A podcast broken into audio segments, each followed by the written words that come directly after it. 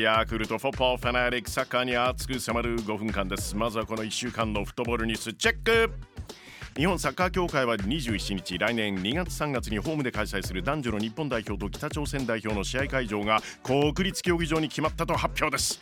女子の日本代表なでしこジャパンはパリオリンピック最終予選で2月24日アウェーマッチの後2月28日国立競技場で北朝鮮代表と、はい、対戦します。このアウェーホームで北朝鮮に勝てばパリオリンピック出場決まるんです。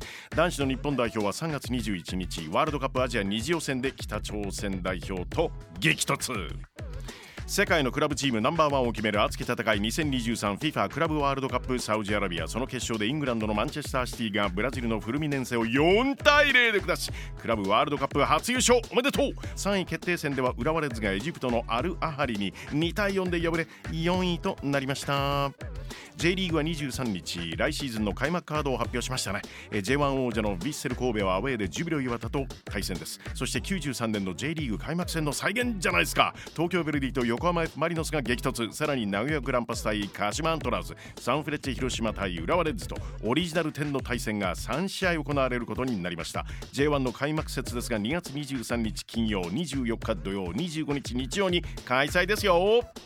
イングランドプレミアリーグの超名門リバプール日本代表遠藤航選手が躍動してますね。現地23日のアーセナル戦1対1のドローでしたが遠藤選手について現地メディア非常に高い評価。26日のバーンリー戦では先発フル出場で勝利に貢献。そしてこの試合で遠藤選手公式戦7試合連続の先発なんですね。ちなみにバーンリー戦はリバプールにとって直近の13日間で5試合目すごい過密にってこの期間の試合全てに遠藤選手先発したんです。けれども13日間で5試合連続の先発。これを果たしたのはリバプールではクラブのレジェンド中のレジェンドスティーブン・ジェラード氏などが記録した2005-2006年シーズン以来のことなんです。さあ後半遠藤選手プレミアリーグ開催中なので招集されておりません。元日に行われます日本代表のこのマッチ。国際親善マッチ。日本代表サムライブルー対タイ代表。日本代表史上初じゃないですか。元日のマッチ。日本タイともにアジアカップ直前の試合なんですよね。タイを率いるのはかつて鹿島アントラーズや大宮アルディージャを率いた日本人の石井正忠監督。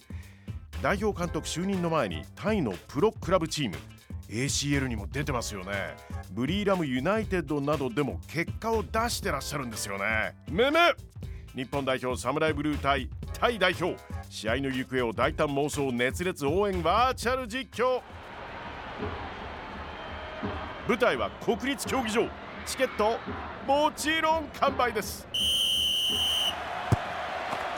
ボールを持ったのは日本のディフェンダー J2 甲府から代表に選出ですよ。そして来シーズンからは川崎フロンターレに移籍することが発表された三浦颯太。